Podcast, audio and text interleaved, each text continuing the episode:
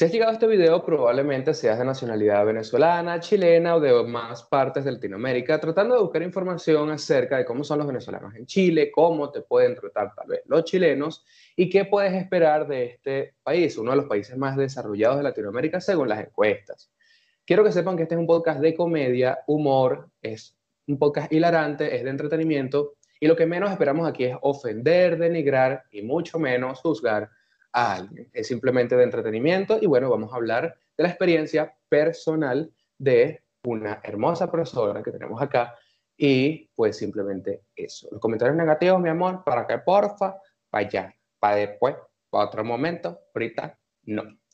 Y nada, podemos empezar.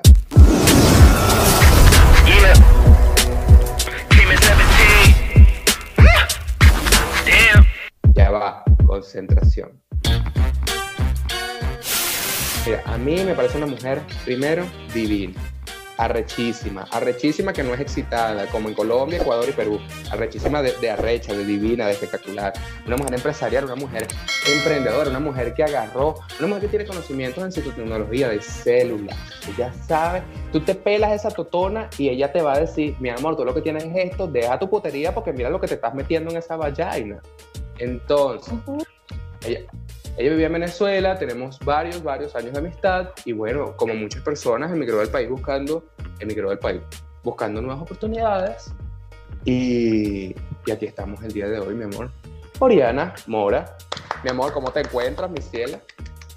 Bien. ¿Cómo te encuentras? Inserte aplauso, inserte aplauso. ¿Cómo estás el día? Primero te ves increíble, o sea, te ves espectacular para empezar. Me arreglé, me arreglé. Para empezar. Especialmente para Me encanta, me encanta. Y, y, es bueno porque vas a estar durante un mes completo en todas las redes sociales, ta, ta, ta, ta, ta, ta, ta. Y mi amor, tienes que estar divino, ¿qué te puedo decir? Sabes que quiero hablar de unas cosas. Estamos como últimamente en una tanda de dialogar y hablar con personas que pues eran de, son de Venezuela y pues pasaron a Perú, a Chile, Ecuador, a México, a España. Y hoy viene Chile. Viene Chile, toco Chile. Chile, Chile, Chile. Por cierto, ¿ya se te pegó el acento chileno? No, digo yo que no, no sé. Bueno, no, a, a, veces, a veces se te siente como una cosita, así como, mmm, como un canto que Quinta Vergara. Bueno, no sé. Pero suavecito, suavecito. Bueno, no es que, ay, Dios. Pero bueno, es que tú, no sé si, si te hace más fácil hablar. Para poder comunicarme en el trabajo. Ay, no, pero ya vamos a hablar, ya vamos a hablar de eso. Primero, vamos a hablar de forma cronológica. Desde el momento en el que dijiste, ok, si es verdad, me voy a ir del país, hasta hoy en día. Por ejemplo, ¿cómo fue la discusión? ¿Cómo hablaron? ¿Cómo fue todo para decir, ok, nos vamos a ir de Venezuela? ¿Cómo fue eso? Termina de pasar, ya hay que un intruso por aquí. Mejor, mejor. Yo te salvaste de mí, maldito. Una sombra, una sombra. Ya. Una sombra. Eh. ¿Va a volver a pasar? Resiste, hermano, resiste. ¿Y cómo fue ese proceso de wow, de preparación para irte a Venezuela? No, yo realmente no tuve ninguna preparación. O sea, yo desde okay. un principio yo quería como salir, experimentar, ir para otros lugares. Entonces, yo, mi primera meta como tal era ir a Colombia, porque en Colombia estaba una prima y yo ya había hablado con ella y todo. Pero eh, uh -huh. después un primo, otro primo, pues se vino aquí a Chile y yo dije, nada, pues entonces va a ser Chile, o Colombia o Chile, uno de los dos. Mm. Espérate, una pausa. Hermano, váyase, por favor. Privacidad. privada. Estamos Ahí. en una, estamos en una entrevista. Sí. Ajá, bueno, entonces, ya cuando mi primo llega aquí a Chile, se abre esa otra puerta, porque era Colombia y Chile, que eran los dos países donde yo tenía familiares. Claro. En Colombia era Bogotá, pero pues conversé con mis primas y me decían que sí, que podía llegar allá, pero que igual esperara que me graduara y toda la cosa y no sé qué. A todas estas de tantas vueltas pues surgió la, la opción de venirme mejor a Chile, porque se venía también otro primo y la mamá de él. Entonces me iba a venir a acompañar. Y así surgió. Incluso ya mi mamá sabía. Mi mamá, yo siempre le decía, no, mami, yo me voy a ir y me voy a ir. Ella siempre se reía, no, que te vas a estar yendo. Hasta que, pues en un momento sí le dije que me quería venir y. la verdad, mi primo pasó por el frente y el muy burro viene y golpea la puerta. Venga, cierra esta puerta, Manuel. Pero, ¿y por dónde ahorita? ¿Te acuerdas, eh, ¿te acuerdas por cómo fue eh, cada precio? Precio de pasajes, precio de si fue directo, si hiciste muchas escalas, cómo fue ese proceso y los precios. De precios de pasajes no me acuerdo. Yo sé que yo en una libreta anoté todos los precios, porque mis primos me iban a mandar cierta cantidad de dinero, que era el dinero de los tres pasajes de nosotros, de mi tía, mi primo y el mío. Entonces ella me anotó, ella me mandó y yo anoté todo. Cuánto sale el pasaje de Cúcuta directo a, la frontera con Ecuador, en Ecuador que tenía que llegar a Quito, de Quito a la frontera con Perú y así. Todo yo lo tenía anotado. Y ella me daba opciones, me daba alternativas. Me decía, si no consigues pasaje directo de Cúcuta a la frontera de Ecuador, entonces sería Cúcuta, Bogotá y Bogotá hacia la frontera. ¿Cómo se llama la frontera? ¿Tú sabes? Porque a mí ya se me olvidó. Ni idea la frontera. El paso, no sé. Sí, yo sé, es que tengo en mi cabeza un nombre de Ipiales, pero no sé si Ipiales es esa frontera o es la frontera de Perú con... Sí, no me suena también. Ay, bueno, ahí. Ajá, bueno, el punto Hay muchos tutoriales en YouTube. Sí, el punto es que yo tenía todo eso anotado. Yo lo traía todo anotado y yo traía todo el dinero, o sea, todos los dólares, porque ellos me mandaron el dinero en pesos colombianos. Yo fui a Cúcuta, compré los dólares, ahí los cambié y todo lo, lo tenía súper guardado ahí porque a veces lo, los robaban en los autobuses y toda la cosa, entonces era como que tener todo escondido ahí. ¿En qué año? Brother, pero Nahuara, ¿qué es eso? Yo la veo que ella se está haciendo la víctima. ¿Y qué va a hacer con eso? Él no lo podía votar mañana.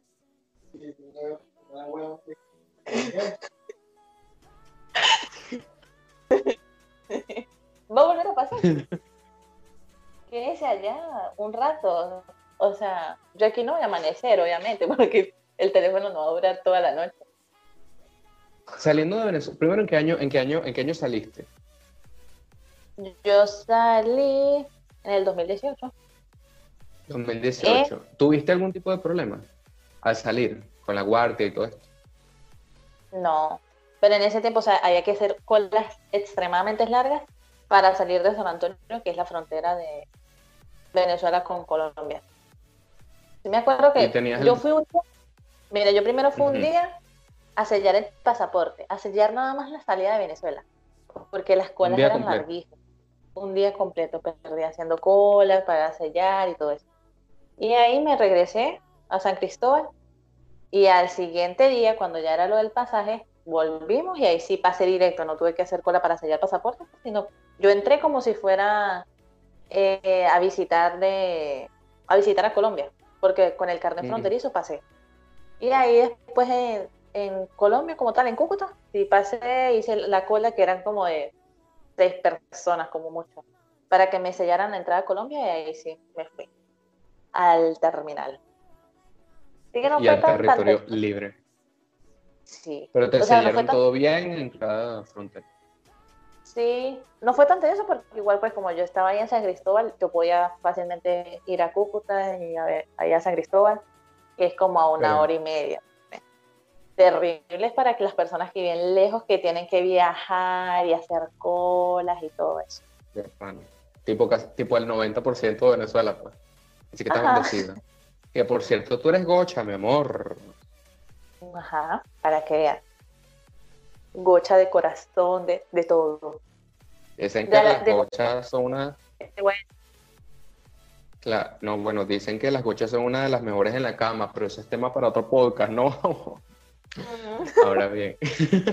Ay, corazón. ¿Esto se escucha solo en tus audífonos o se escucha en el altavoz también? No, no, no, mis audífonos, mis audífonos. Ay, porque yo diciendo barbaridades aquí. Hice pocos primos, ahí me van a caer a golpe.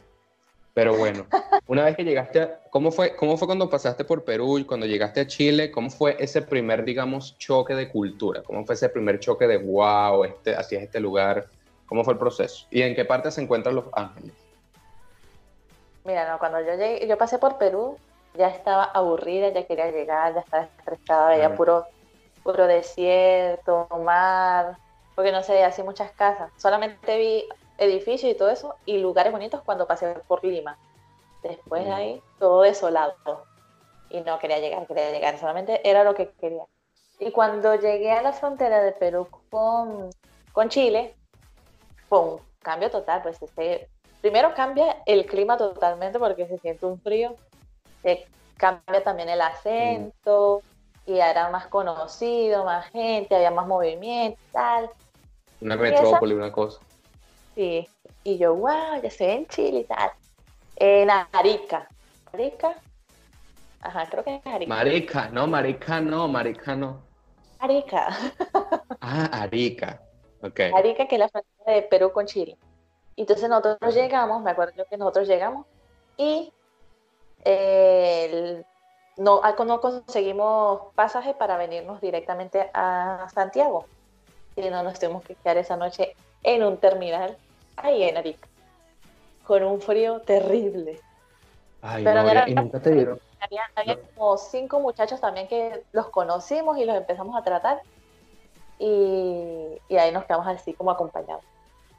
Pero fue horrible. ¿Te ganas de echar una cagadita? No, en el, en el viaje. Ajá. Coño, ocho días.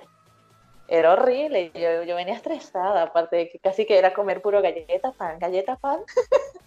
Ay, no, qué fuerte.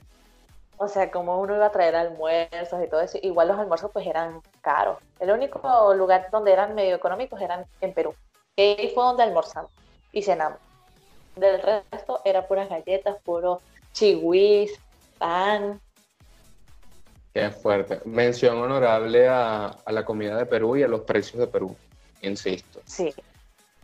Pero bueno, Igual creo que igual se comía mejor que en el viaje que mucha gente en Venezuela se comía notar. Mm, pues sí. O sea, más que todo chuchería, pues. Dulces y todo. Galletas, Oreo. Porque mi mamá como trabajaba en la craft, me dio galleta Oreo, galleta social, chistas hoy, de todas las galletas. Y ya yo venía aburrida de tantas galletas. Esa, esa glucosa, bueno, pues para los cielos. Sí, llegué con el colesterol altísimo. Sí, pues, pero llegué, llegué viva, no joda. Escapé del socialismo. ¿Cómo llegó ah, el periodo de Chile? Ajá, ¿cómo fue el llegar eso? No, no, te iba a contar. Bueno, entonces nos unimos de, de Arica a Santiago. O igual, 30 horas larguísimas, se me hicieron eternas. Yo quería llegar, ya quería llegar, llegar y llegar. Porque igual no se así mucho. Ya cuando se iban adentrando más como a Santiago, el autobús y todo, sí se empezaba a ver una que otra fábrica, árboles, casas. Y cuando llegamos a Santiago fue como que wow. Y el terminal, o sea, mira, nosotros llegamos al terminal, ay, qué bien, chévere, nos bajamos con el poco de maletas y de repente necesitamos buscar dónde cambiar los dólares que traíamos a, a pesos. Y entonces preguntamos y no, bajen por aquí. Y bajamos. Y cuando bajamos salimos a un, a un centro comercial. O sea, el centro comercial estaba y tú subes como una rampa, unas escaleritas y ahí estaba el terminal donde nosotros llegamos. Y yo, ¿qué? O sea, impresionante. Sí, entonces ahí cambiamos y para irnos a, a otro terminal, que, porque, o sea, en el terminal que nosotros llegamos no salían autobuses para acá, para Los Ángeles, sino había otro terminal que es el terminal que se va, o sea, que del que salen autobuses para el sur y a ese tenemos que ir. Entonces montamos las maletas en el taxi y nos llevó hacia, ese terminal. Y ahí esperamos un ratito y nos venimos. Agarramos el autobús para acá, para Los Ángeles, siete horas. Yo, bueno, ya, ya estamos llegando, ya. Yo me quería bañar. ¿Ya Hollywood? Sí, y cuando llegamos aquí, llegamos como a las 2 de la mañana. Con un mm, frío. Y ese frío. y el frío horrible, sí, porque era como en esta época. Entonces el frío era terrible. Y yo llegué digna y todo y me bañé. Así estuviese haciendo muchísimo frío y el agua estuviese horriblemente fría, yo me bañé. ¿Sabes qué era estar como dos días sin bañarme? No, yo ya tenía que bañarme, Horrible. no podía esperar. Y todo en público con un poco de gente y uno tipo, ay, Dios mío. Sí. Y ya después al siguiente día sí salimos y conocimos y yo, wow, todo bien. O sea, genial más que todo el centro porque, coño, yo llegué al centro y vi unas pantallas así grandes, como pasando anuncio, publicidad, y yo, coño, ya va, yo estoy en, en Nueva York. En Pero- Times Square. Y entonces salíamos y caminábamos y se veían las hojas caer. Y ya, es que estamos en otoño. ¿Verdad? ¿Has la- visto nieve? No. Aquí es la parte donde lloro. Ay, Y eso que no estoy cerca. Estoy como a una hora de, de donde hay una montaña donde nieve, cae nieve, pero no he podido ir. ¿Cuántas horas son de Santiago a Los Ángeles? Los Ángeles. Como seis horas, ¿Seis seis, horas? siete horas. Es como Coro, Coro, Coro Maracay. Mm, Más o menos, sí. Más o menos. Bueno, llegaste, ¿cómo hiciste con el trabajo? ¿Fue difícil conseguir trabajo? ¿Ya tenías un contacto? ¿Cuánto es el salario mínimo? ¿Para qué alcanza? ¿Alcanza de verdad? Eh, ¿Es fácil vivir solo? ¿Es mejor vivir en grupo? ¿Cómo vives tú? ¿Cómo es esa situación? Y las necesidades básicas, los servicios y todo esto. ¿Qué tan caro te parece? Horrible, no, mentira. Cuando yo llegué, eh, yo conseguí trabajo como a las tres semanas de haber llegado, más o menos. Yo agarré con mi primo con el que llegué y los dos empezamos a, a salir al centro a repartir currículum por todos lados.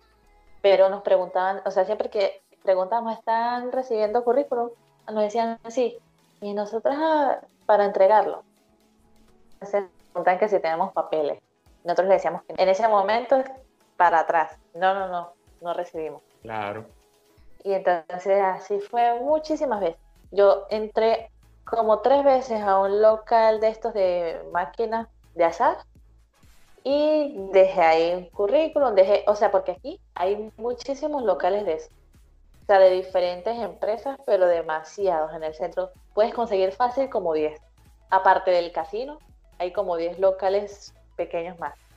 Y yo entregué en varios, en diferentes. Y me vine, o sea, nos veníamos a la casa y ahí descansamos y esperando y esperando, esperando, hasta que un día, bueno, nos llamaron a los dos a una entrevista del mismo local, o sea, de la misma empresa, Oh. del, del local donde dejamos currículum.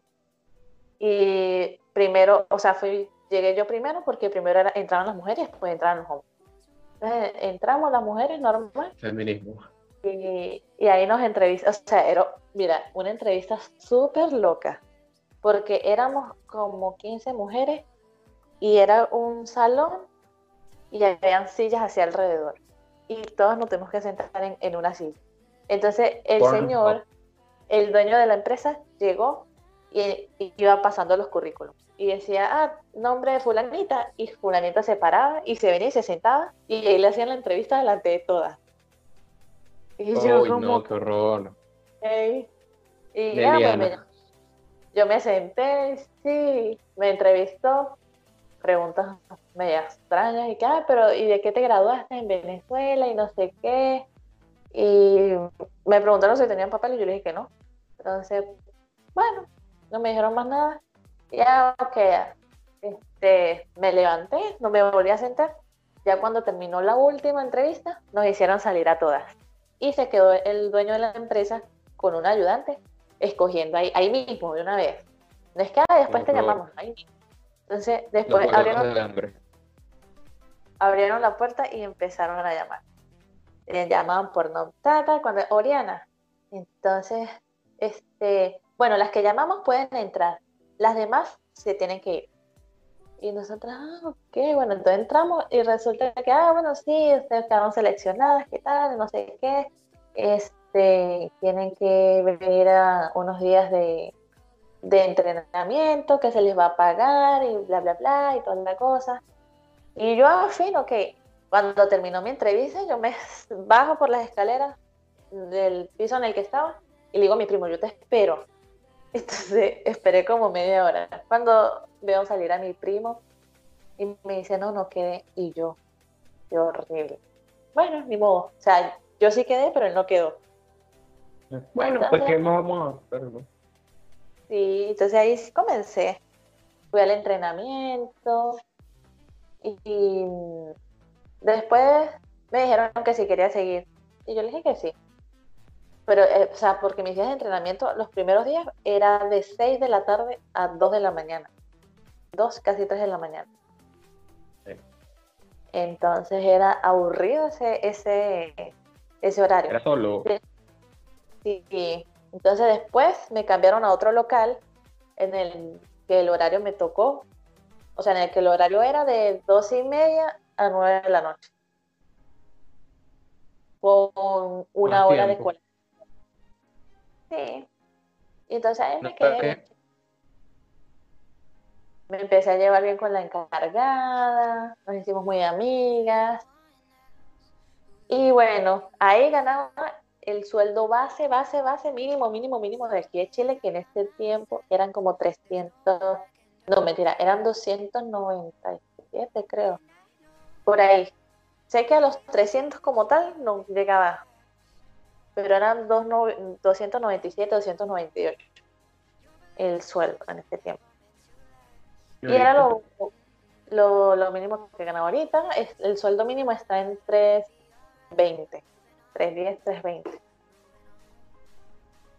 Ahora mi pregunta es, ¿aumentaron las cosas junto con el sueldo mínimo como en Venezuela o, no? ¿O se mantienen los precios? ¿Los has visto estables desde que llegaste hasta ahora? Sí, bueno, o sea, desde que llegué hasta ahorita, hasta ahorita, hasta ahorita, ponte que lo han aumentado como 100 pesos a cada producto. Y eso es poquito. Eso es súper poco, sí. Pero sin embargo... ¿Y para qué crees que alcanza?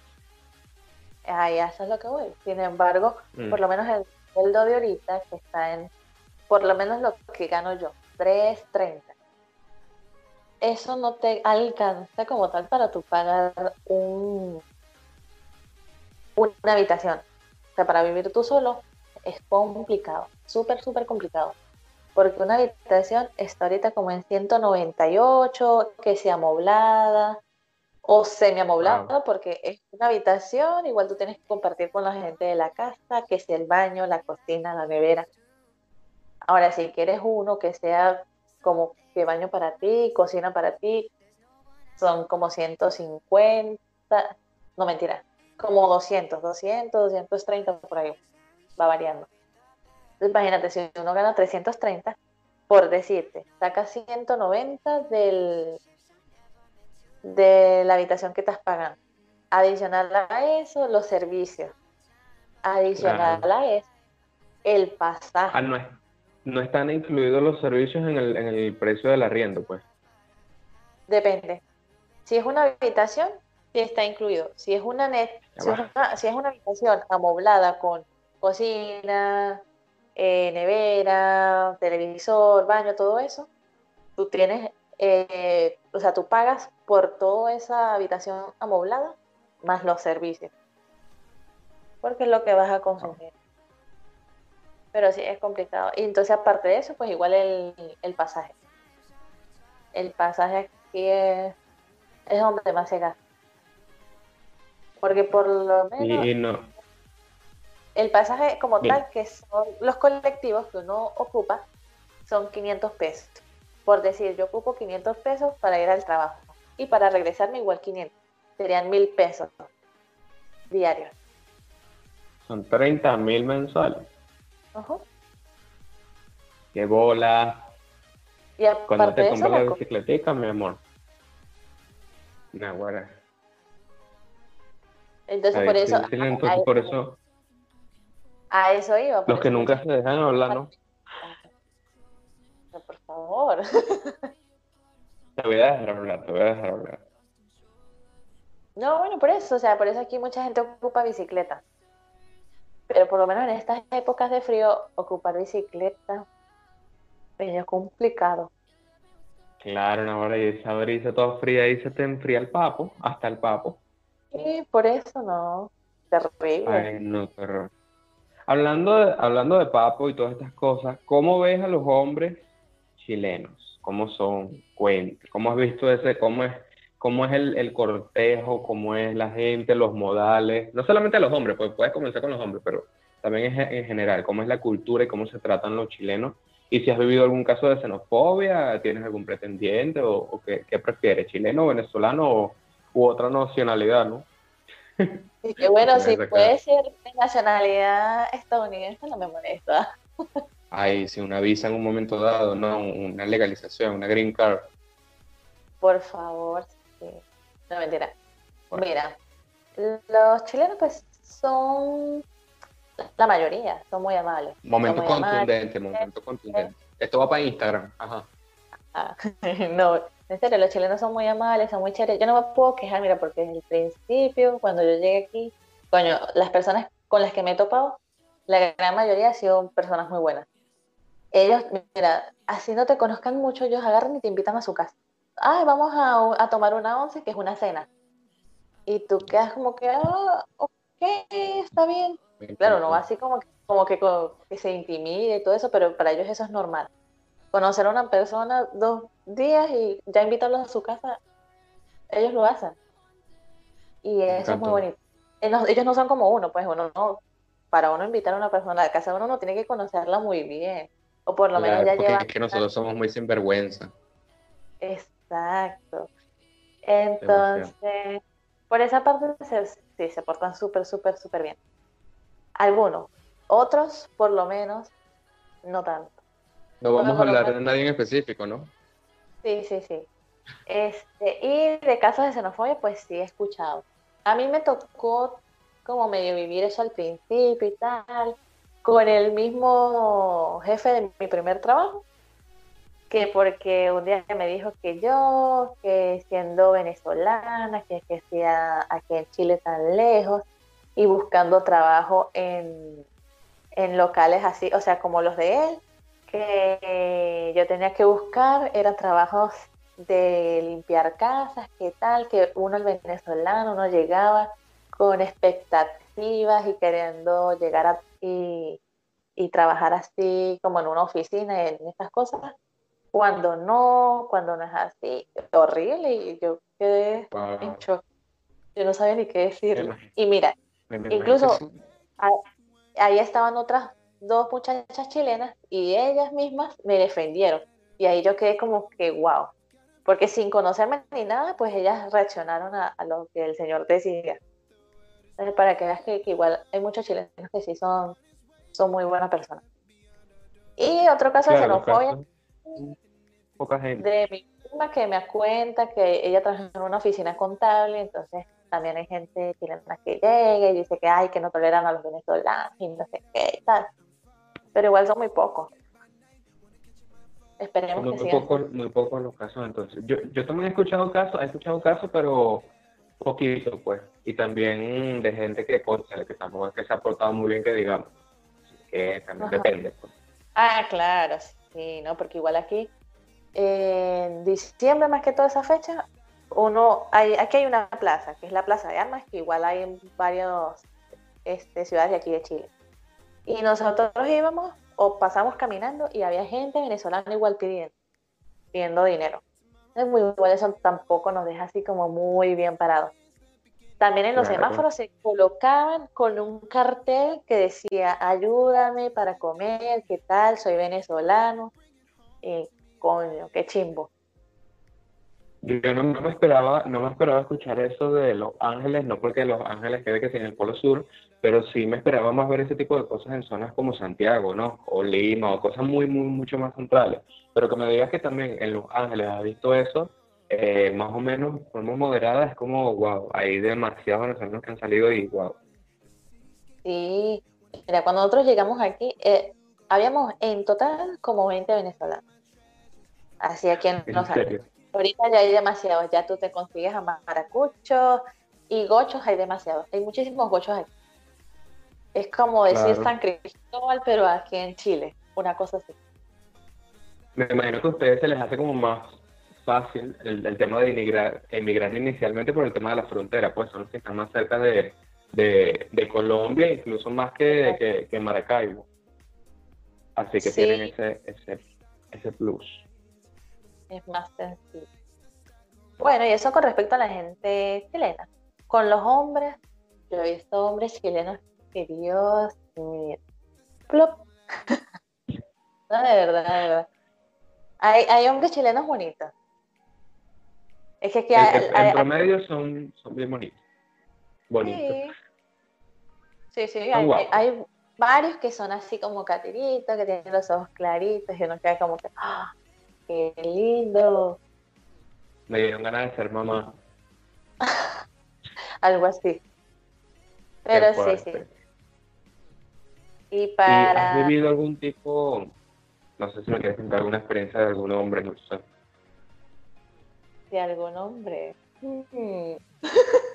No, si has tenido alguna cita o si te han cortejado o si te has sentido irrespetada o son muy decentes y ese tipo de cosas. O cómo reaccionan a las venezolanas, por ejemplo. Mira, de mi segundo trabajo que tuve, yo trabajé con un muchacho que era chileno. O sea, éramos dos chicas venezolanas, un chico venezolano y tres chilenos. Había dos de ellos que normal, ellos se portaban súper bien conmigo y tal. Había otro que sí, yo le hacía como intenciones. Un día me regaló un chocolate y yo, ay, qué lindo, gracias. Después lo empezaba a sentir así como que me abrazaba, como que me, me sofocaba, como demasiado excesivo. Ajá, y entonces, conchale, uno tampoco es así. Si fuese un amigo, amigo de, de mucho tiempo, lo acepto. Pero era demasiado corto el tiempo de conocernos y lo sentí así. Y entonces hasta que después empezó a salir rumores ahí dentro del mismo local, no, que este, la muchacha venezolana me dijo, no, Oriana, pues que digo el nombre. Vamos a ponerle No, bueno, si tú, yo lo puedo, le puedo poner un pi. bueno, vamos a decir el nombre, pues, ¿qué tal? Ok. cualquier cosa ahí colocas el mute. Entonces, este, y yo, ¿qué? Y yo, ay, pero sí, inténtalo con él y tal. Me decía mi amiga, y yo, no, no, yo dije, a mí no me gusta él, ¿qué tal? Y él era catire con los ojos verdes, pero no, yo no, no, no, no. Entonces, pues. Este, después de eso, eh, o sea, igual él conversaba con nosotros. Entonces nos decía que eh, iba a ser papá, que eh, tenía una novia que estaba embarazada, que no sabía qué hacer. Y nosotros igual lo aconsejábamos. Pero él igual seguía ahí como que conmigo y me buscaba para darme besos. Y yo, no, atrás. Yo le corría, en serio, yo le corría en el local. Yo, no, no, no. Después, en el, mira, en el 14 de febrero del año pasado, yo normal, yo estoy en el trabajo y en un momento me mandan a comprar unas cosas ahí de limpieza y eso, y yo salgo, hago las compras, cuando vuelvo, está mi amiga en la oficina del local. Entonces me dice, no venga. Y entonces yo, ah, bueno, fui. Entonces yo entro y digo, ¿qué pasó? Y me dice, no, no, mira lo que me... Y entonces yo vengo y le digo, ay, qué lindo, o sea, le había regalado una rosa. Y yo, ay, qué bonito, ¿qué tal? Entonces yo la veo que ella me ve a mí, pero como que ve a mí y ve a alguien atrás de mí. Y a lo que yo volteo, era él con un ramo. Así de eso Y yo. un ramo chileno. sí, yo no sabía qué hacer y mi amiga era, pero agárralo, agárralo. Y yo, ay, que no, no sé qué, pero yo dije, no, ¿qué está pasando aquí? Eso no puede ser. Y ahí, y seguí, seguí hasta que yo, incluso, mira, un día, nunca lo voy a olvidar, él me dijo que quería hablar conmigo. Y yo dije, ajá, bueno, ¿qué quieres hablar? Y me dijo, Oriana, es que tú me gustas, ¿qué tal? Eh, salgamos y no sé qué. Y yo le, dije, no, lo de nosotros no puede ser, primero porque tú tienes a tu novia que está esperando un hijo tuyo. Entonces, ¿Qué? no, no, no, ya vaya esto. Y ni, pues ya, Oriana. Ya va. Nancy, ¿me puedes por favor poner la música de la Rosa de Guadalupe? Dale, continúa. en serio, entonces yo, o sea, él tenía su novia, pero la, la familia de la, de la, novia no lo querían a él mucho, entonces no querían que ella tuviese el hijo con él, pero que, tanto, pues ella estaba embarazada de él. Eh, y entonces él buscándome a mí y buscando reconciliarse con su novia, entonces yo era como que, no hermano, ¿qué está pasando? Y yo le dije, tú tienes tu novia y tu novia va a esperar una, una niña tuya, porque iba a tener una niña. hermano, guardate ese huevo, hermano. Sí, y ese momento a él se le aguaron los ojos. Y yo quedé, pero bueno, me voy. Dentro del mismo local. Y él agarré y me dijo, no, bueno, está bien. Y se levantó y se fue para el frente del local porque él era vigilante del local. Y entonces al rato viene mi amiga y me dice, Oriana, ¿qué? Y yo le dije, pues nada, la verdad que entre él y yo no va a pasar nada. Le digo, ¿por qué? dice, porque está ya llorando.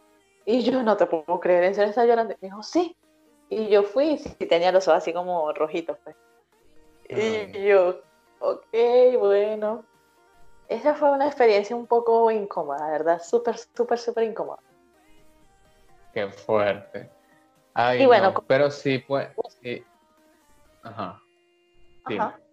Te escucho. Bueno, que, que no, que sí, que sí puedes decir entonces que los chilenos pues fueron atraídos por, por esa, esa hermosura venezolana que eres tú, mi amor, y que, y que sí podemos decir que son hombres relativamente, digamos que romántico, quitando el hecho de que tenía una novia embarazada, ¿no? Pero obviamente no todos los chilenos son así.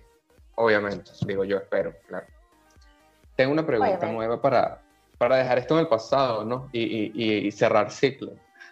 ¿Has vivido, has vivido, tengo dos preguntas. Uno, ¿cómo ha sido el tema de la marihuana? Lo tengo que preguntar porque es que es una vaina que, es que se habla demasiado de Chile, demasiado. Entonces, ¿cómo has vivido como ese tema? Si lo has escuchado, si lo has visto, aquello. Eh, segundo, ¿a qué huele Chile? Sí, esta es una pregunta. ¿A qué huele Chile?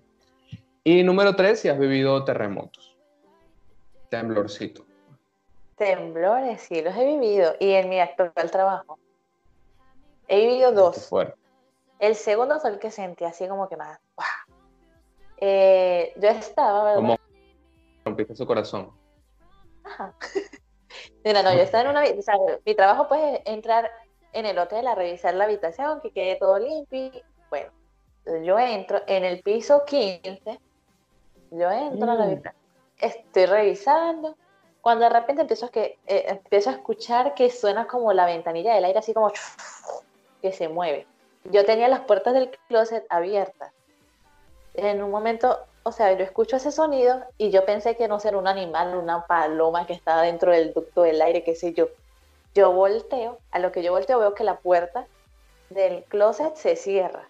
Y ahí sí se empieza a sentir horrible. Yo agarré mi teléfono y salí corriendo, salí corriendo para las escaleras de emergencia. Y ahí me quedé. Horror. Entonces escucho que se abre la puerta del ascensor y sale una señora que es la de la lavandería y yo la llamo, yo le digo, señora Leti, venga, venga, que está temblando y me pegó así hacia la pared. Y, se, se, seguía sintiendo, duró como 10 segundos. Los 10 segundos más tarde. Y después de que ella sale del ascensor y se viene a donde yo estaba, veo que sale un señor y sale por el pasillo así, se asoma donde nosotros estamos con una toalla y dice, ¿qué está pasando? Está temblando. Y nosotros, sí, señor. Y entonces la señora de la bandera dice, véngase, véngase. Y el señor se vino con nosotros y con la toallita normal. esperamos que se calmara todo. Y él agarró y después se fue a, su habitación. Pero fue terrible. O sea, yo sentía que no. Yo, ay, Dios mío. Tú eres una gelatina, pues. Sí. Igual el, el anterior que sentí ese estaba igual en el piso 16 y yo estaba agachada y sentí que se empezó a mover así. Y yo me levanto y me pongo en el marco de la puerta y seguía moviéndose la, el, piso todo. Y salgo corriendo y me consigo a dos camareras y les digo, está temblando. Y ellas me dicen, sí. Pero yo asustadísima, ella es normal. Mm. Ella, ah, sí, está temblando. Y yo, ¿pero qué hacemos? Uno es de Venezuela, uno no aguanta eso. Exacto. Pero esas las únicas dos veces. Qué fuerte, qué horror. Ay, no. Esa, yo, yo primero en un piso 15, 16, o sea, yo no me quiero ni imaginar lo que yo sentiría a la hora de sentir un temblor en un, edificio así. O sea, a mí me daría de todo. Así que mis respetos a los arquitectos chilenos porque, de verdad, están tan acostumbrados que ya no les afecta. Ellos se preocupan que si es de 8, 9.8, una vez así. Que, que sobrepase. Del resto es normal. Pero me encantó porque... Ajá. Hable. Yo, yo siento que no te estoy dejando hablar, pero ¿qué pasa? No, yo siento que interrumpo mucho, entonces yo, yo, pienso en el fondo, ¿qué pensará la gente? Déjalo. Es como cuando le dicen a Manuel Ángel en entregrados, no interrumpa, entonces yo me quedo calladito porque no sé. Este, es horrible. No, tío, ay, se me olvidó. No, que fue muy gracioso para mí porque prácticamente hiciste un episodio de Aquí no hay quien viva, Friends y demás sitcoms, ¿no? Porque, o sea, la señora saliendo del ascensor, que me imagino estar en un ascensor durante un temblor debe ser la vaina más horrible. Y el señor en toalla y tú y todos ahí, ¿está temblando? Bueno, nada, vamos a sentarnos a dialogar acerca del temblor. Aquí me quería temblando, ¿no? Y no, ¿qué fue? Me da mucha risa. Pero bueno, continúa, chica, con lo de los olores y la cosa. Ah, los, de olores así de Chile, no sé, realmente. Yo sé, o sea, característico por lo menos en invierno, el olor a leña de todas las estufas. Tú sales a la calle, humo, neblina y el olor a leña. Y en verano, pues normal, no hay, no, no sé, un olor característico, no sé cómo, cómo sería. No hay puede mucha ser contaminación. La marihuana puede ser muy característica. Mira, en estos días, la semana pasada, salí con mi primo a trotar. Salimos de aquí como a las 5 de la tarde. Y fuimos, corrimos como por decirte 5 kilómetros. Y llegamos hacia un parque y de allí nos vinimos caminando. Empezamos a caminar por ese parque. Había muchísima gente afuera con sus tapabocas y todo, cuidándose, el metro de distancia, la cosa. Y nosotros íbamos caminando, avanzando. Mientras íbamos caminando nos llegaba olor. Entonces, mi primo decía, hmm". entonces me decía, ¿está, está oliendo, no? Y yo, así. Ah, y seguíamos caminando. Y entonces ahí olía yo, ahorita huele a marihuana. Y entonces seguíamos caminando y seguía oliendo. O sea, de varios lugares nos llegaba el olor. Oh, y ves igual a la gente fumando, armando la broma. Normal para ellos. Pero no es legal. No, no es legal. Pero igual ellos no es que se restringen mucho para eso. Igual, me comentó Sara sobre, sí, igual me comentó Sara sobre Medellín, que también pasa lo mismo. Y es como, no entendí de verdad. Pues sí, igual es raro. Incluso, mira, este, cuando yo tuve mi primer trabajo, eh, me hice muy amiga de, la muchacha que trabajaba conmigo, que era chilena, y ella me invitaba a su casa y todo eso. Ella vivía con el novio. Y los dos fumaban marihuana, pero fumaban... O sea, ella me decía que ella lo fuma para relajarse porque uno se relaja, uno se ríe de cualquier cosa. Incluso me, me ofrecían. Y yo le decía que no. Yo le decía, no, gracias. me decían, pero ¿por qué no? Y yo dije, ¿por qué no? Dijo, ah, pero hay una razón. Dime la razón de por qué tú no fumas marihuana. Y yo dije, mire, yo dije, mire, lo que pasa es que en Venezuela, los que roban, los que matan a la gente, la mayoría del tiempo están drogados. Entonces yo le dije, y por esa razón a mí no me gusta eh, eh, eso, pues. Y yo le dije, está bien, ok, yo les, tengo confianza a ustedes y sé que pues, obviamente aquí la cultura es diferente y si fuman, pues fumarán la mayoría para relajar. Pero en Venezuela la mayoría no lo hace para relajarse como tal. Entonces me dijeron, ah, ok. Igual ellos fumaban, o sea, estamos en un ambiente cerrado en la sala de la casa de ellos y ellos fumaban. Entonces me decían, Oriana, si te sientes volada, nos avisa. Yo les decía, lo más probable es que es que tú también te, como sé que ellos le dicen aquí, te vueles, te vuelas, una cosa así. Porque ellos, para ellos volar, estás volada, es que ajá, estás, ya estás en, en una nota. Porque igual en la mente era cerrado, todos fumaban y, y, yo ahí, bueno, yo tomaba bebida, refresco. Ajá, ay Dios mío. No te dio la, no te dio la pálida. No, no, no me dio la pálida. Yo trataba de respirar, de no respirar. Y que respiro por la boca mejor. Ay, no, qué fuerte. Pero sí me, parece muy curioso. Creo que el único país en donde es legal es en Uruguay, creo. Uruguay o Paraguay, una vez. Pero de verdad se consume mucho. No, sí, vamos para que tú veas. Ahora, ya como para, digamos, amenizar y complementar y finalizar, ¿no? Porque la batería del teléfono me está diciendo, Jesús, ya deténme. Eh, no sé en cuánto estás tú de batería. Mira, ya va, ya te digo. Yo estoy en 35. Sí, 2%. Verga, pero esa batería dura. No, no. O sea, yo comencé en 100 y ya tengo 37. Pero ese 37 me, me, me pone nervioso. Eh, oh. Compré un cargador, sí, que puede creer que me duró dos meses. No, no sé, gracias. Pero bueno. ¿Pero por qué se te daña? Sí, es que yo también lo uso en exceso, pero no se debería dañar. es que lo compré en los chinos y o sea que los chinos últimamente, no es por ser xenófobo, no, pero. Entonces, ¿sabes qué me pasó? Ese, rato que fue a comprar a la, a la bodega las baterías y yo llego y le digo, porque aquí tú llegas a una bodega y te dicen Bessie. Hola Bessie. Y todo. Imbécil. Bessie, Bessie, como de vecino, vecino. Ah, ok. Bueno, qué carácter. O sea, qué carácter los chilenos, pero bueno. Hola, imbécil. Sí. Okay. Sí, basta, no. No, no, no, qué fuerte. Entonces yo llego, entonces me saluda el señor, me dice, hola Bessie, y yo, hola Bessie, y le digo, Bessie no tiene baterías de, de origen AA, de las grandes. me dice, sí. Y yo le digo, ¿qué precio? Y me dice, la Duracell, 600 pesos. Y las económicas, 200 pesos. Como buena venezolana, yo no me de las económicas. Entonces le compré cuando me las entrega, veo que dice Panasonic.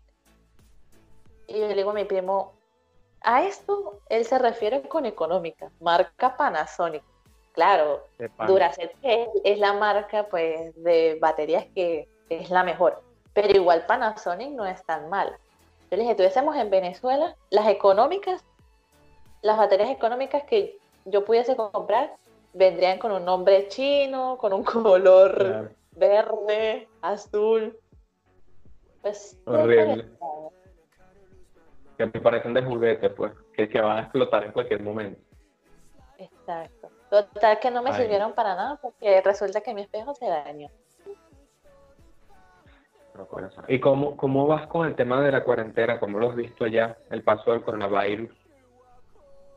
Mira, terrible. Bueno, yo ya dejé de seguir la secuencia de cuántos contagiados van y todo eso, pero igual mi teléfono me sigue informando, él sigue ahí dándome esa información. Hoy leí que van 37 mil contagiados, creo que iban como nueve muertos del día de hoy, eh, pero igual, por decirte, no sé cuánto es la cifra de los que ya están bien, pero sé que es como la mitad. Por decir, si hay 37 mil contagiados ahorita, 15 mil de esos ya están bien. Ah, o sea, hay algo que yo no entiendo, porque, o sea, se, se incluyen en los contagiados, se incluyen los que ya están bien. Sí. Ah, o sea, es, es el contagio total, no los que, los nuevos contagios y... Ah, ok. Ellos total. Pero igual, y, o sea, ellos desglosan el conteo total, que es 37 mil. Los nuevos contagios, que ahora suman casi que mi, no, no creo que sean mil diarios, pero van como por ahí, 200, 300. Y los recuperados. Ah, ok. Yo vi que en China o en algunos otros lugares ponían en o sea, los muertos como recuperados y yo, no sé. Los muertos como recuperados. Sí, bueno, como que... No, bueno, pero qué manera, ¿no? ya no tienes el virus, papi, ya. No, pero, o sea, qué manera. Qué horror. Yo estoy demasiado paranoico. A mí me dieron unos... Ajá. No, y que ya estás bien. Te moriste. No tienes nada. Sí, pues aquí sí ha sido raro porque, conchale, como... O sea, hoy hay agua y me encantó. pero el agua se va, o sea, duro como cuatro días sin agua y es como, lávense las manos, antibacterial, ajá, y el agua.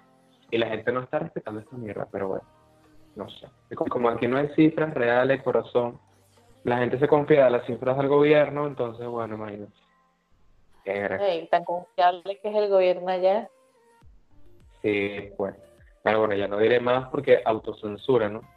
Uno, uno juzga la autocensura de Benevisión hasta que te toca a ti, ¿sabes? Horrible, es horrible. Yo quiero hablar de tanta. ¿Cómo? Hasta que te toca la censura en carne propia. Trabajo nuevo, personas nuevas, culturas nuevas. De toda esta exposición y todo esto nuevo que has aprendido y que has hecho, ¿qué enseñanza tienes? Primero, ¿qué enseñanza te dio? ¿Qué enseñanza te ha dado todo esto? Algo que tú, que extrañas, si extrañas algo de Venezuela, ¿cómo es tu relación con Venezuela en este momento? ¿Y qué le recomiendas a los, a los venezolanos y en qué consideras que has crecido? Todo este despelote, tú empiezas con lo que tú quieres. Todo este despelote, bueno, vamos a ordenar todo el despelote que tengo en mi vida. Yo no estudié comunicación social. Ajá. Enseñanzas, coño, sí me ha dejado una enseñanza enorme. De verdad. Al progresar, el trabajar uno mismo, para tener uno mismo el dinero, para sobrevivir uno mismo, por cuenta de uno, pues igual es complicado. Al igual que muchas personas, pues, por decir, la mayoría viven así como yo, en familia y se hace más llevadera como la cosa de los gastos y todo eso. Pero sin embargo hay personas que están solas, entonces e, es, aprender a, vivir eso. Porque igual, mira, por lo menos esta es una gran enseñanza, porque yo en Venezuela no trabajaba. Yo en Venezuela me dediqué a sacar la carrera, necesito tecnología y ahí después me vine. Y durante mi transcurso de toda la carrera, que fueron cuatro años, pues nunca trabajé. Cuando llegué aquí fue donde la prueba de fuego. Por eso siempre me, me, me urgió llegar y conseguir un trabajo de una vez, porque si no, como iba a ser mantenida, no podía. Entonces, esa es una gran enseñanza que me ha dejado, el luchar, porque igual muchas veces yo cuando llegué aquí me sentía mal, lloraba, extrañaba Venezuela, pero ya pues ni modo, ya estaba aquí, entonces era uno levantarse y seguir y trabajar y luchar, a pesar de todas las adversidades que puedan uno tener pero eso, eso lo hace uno crecer más como, como ser humano, como venezolano y como persona, ser tolerante a todo eso. Y otra enseñanza. La independencia, pues, y con La independencia, sí. El poder uno comprarse lo que uno quiere.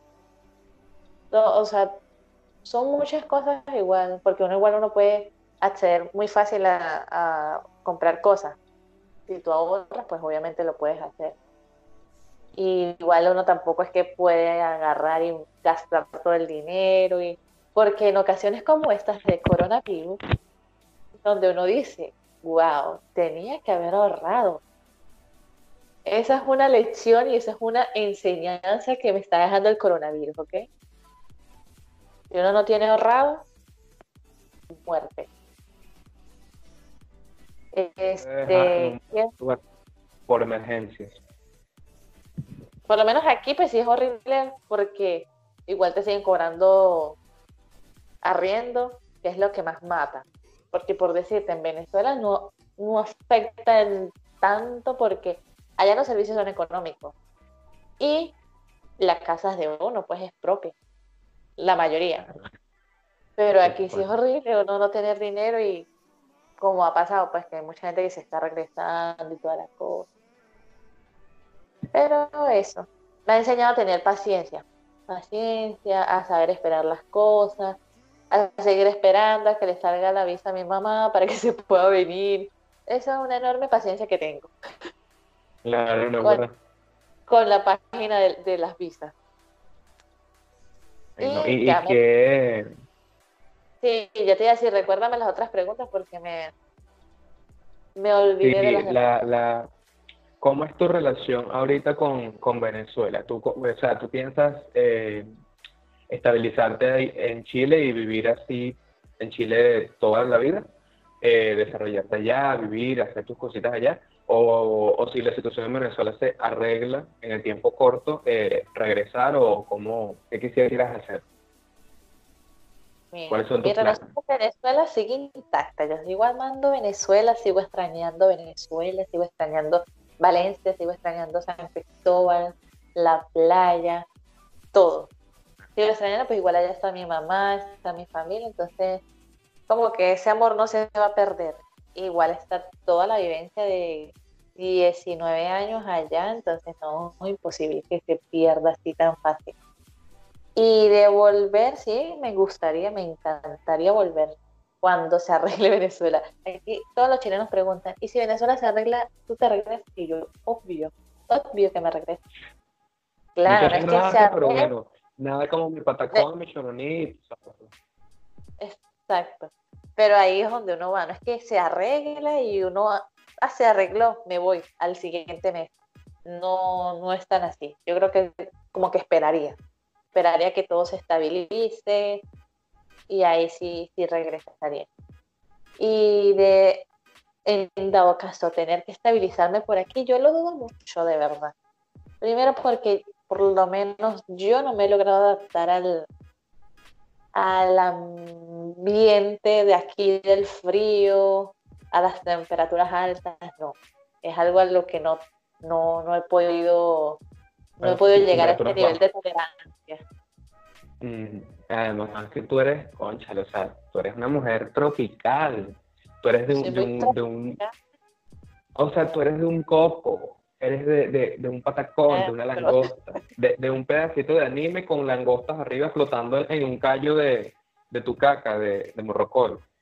De unos tostones con ensalada, queso, en la playa. Una piña colada. Y para finalizar este podcast, mi amor, que de verdad te has lucido, por cierto, no sé si lo sientes o no, pero te has lucido, lo has hecho muy bien.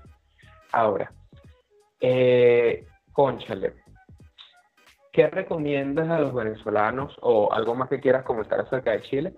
¿Y qué, consejos le das a los venezolanos que hoy en día quieren emigrar, por lo menos a Chile, y, nada, quisieran un consejo, una recomendación o, algo que hayas aprendido y recomiendas a los venezolanos? Mira, yo, yo lo que les puedo recomendar a los venezolanos que quieren emigrar, especialmente a Chile, es que primero que saquen la visa, porque esto de estar llegando sin visa, sin papeles, es horrible, de verdad. Yo viví eso y, fue terrible, fue un momento en el que yo decía, wow, ¿cómo voy a tener mis papeles legales? Entonces es mejor estar legal, es lo más, lo más prudente, porque al final con eso es más fácil, más sencillo conseguir trabajo.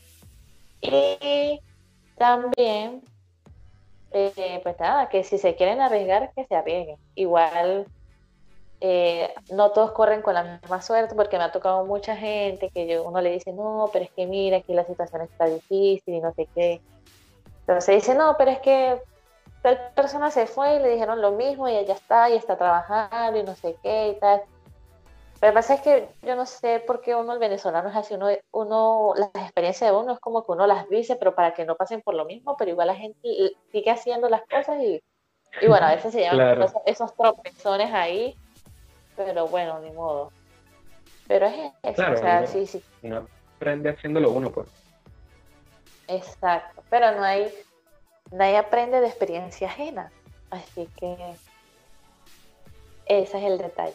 Yo creo que todo el mundo tiene que pasar por esa experiencia para, saber realmente qué es todo esto, porque igual pues tengo varios conocidos que llegan aquí y entonces no, que se regresaron, que tal persona se regresó porque no, no le funcionó, no se adaptó. Igual hay mucha gente que se ha regresado porque no se adapta, porque muchas personas dicen que aquí ganan y lo mismo que ganan lo tienen que pagar en arriendo, en servicios, en pasaje, en comida, entonces que para eso se regresan y es como lo mismo, trabajar allá puro para comer y pagar y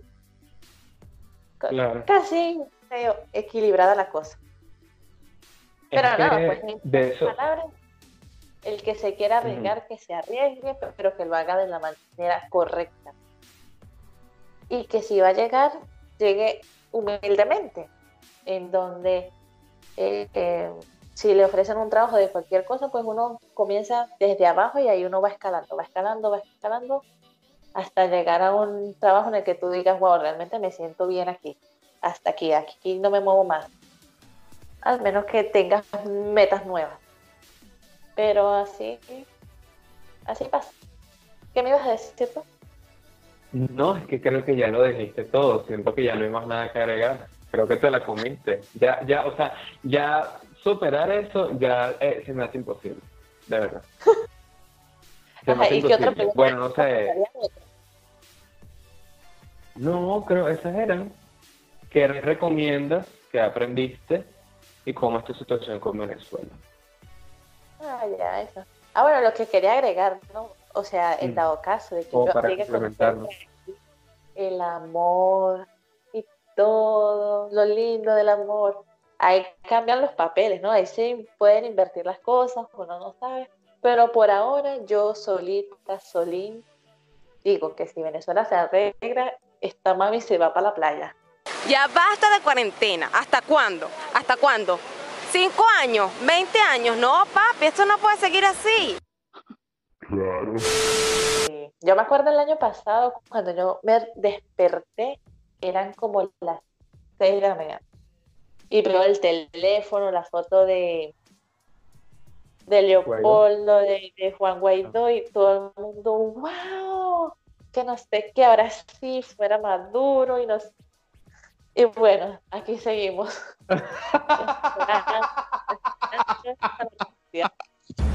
la madre, lo volví a hacer. Oriana, lo dijiste demasiado gracioso. Ya va. Mire, yo, llegué, al trabajo y todo, y todo el mundo, ¿qué pasó? ¿Qué tal? Que ahora sí, Venezuela libre, y yo, ojalá.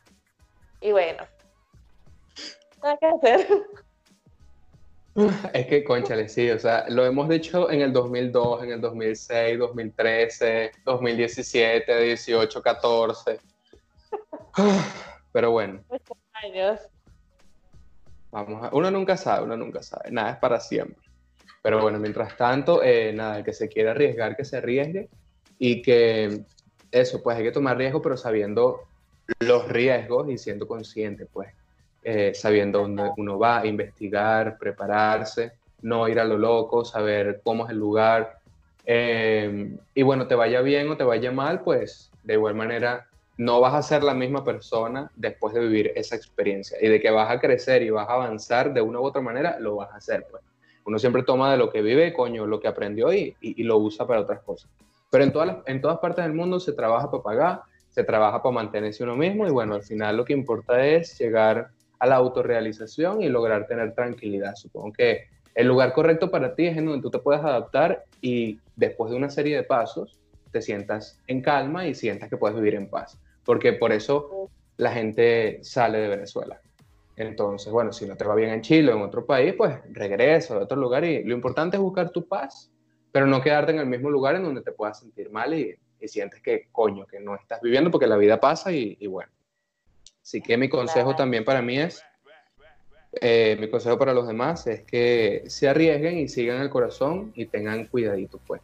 No se dejen joder, mosca con la manguangua y, bueno, aprendan. Hay que aprender también a ser sabios y, tratar de aprender de los demás pues, y de lo que uno pueda vivir. Y así, chico.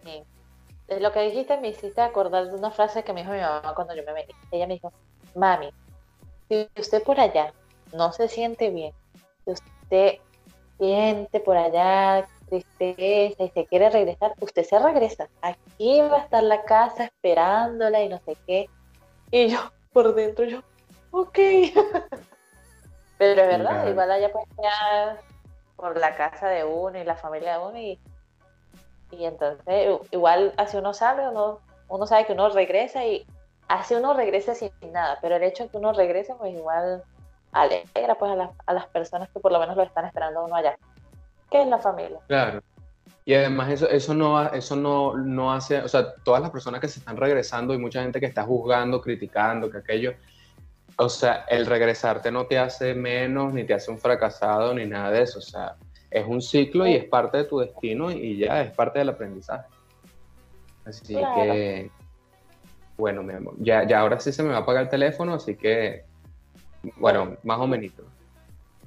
Sí, así que, nada, no, ¿qué pasó? ¿Qué quieres decir? Siento que quieres decir algo. ¿En cuánto va tu teléfono? ¿Cómo? ¿En cuánto va tu teléfono?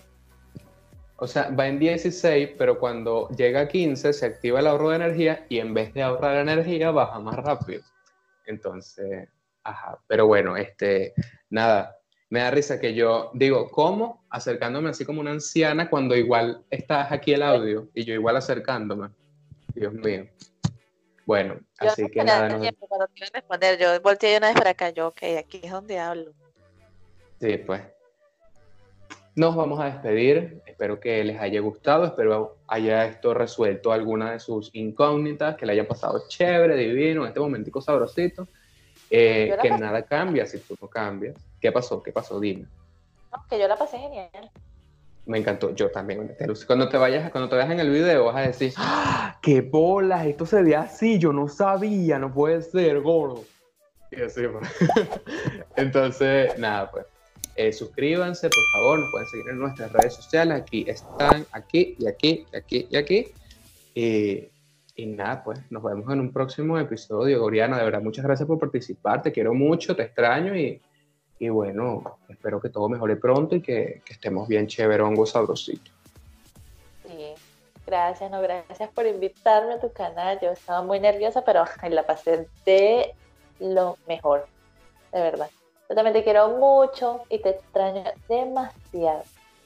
Y quiero decirle a las personas que estén viendo este video que se suscriban, que se suscriban a este canal y, que, le, que le den muchos likes. Y la campanita. María Cristina, activa la campanita, es importante. Por favor. Pero bueno, nos despedimos. Bueno. Chao. Adiós, un beso enorme. Chao.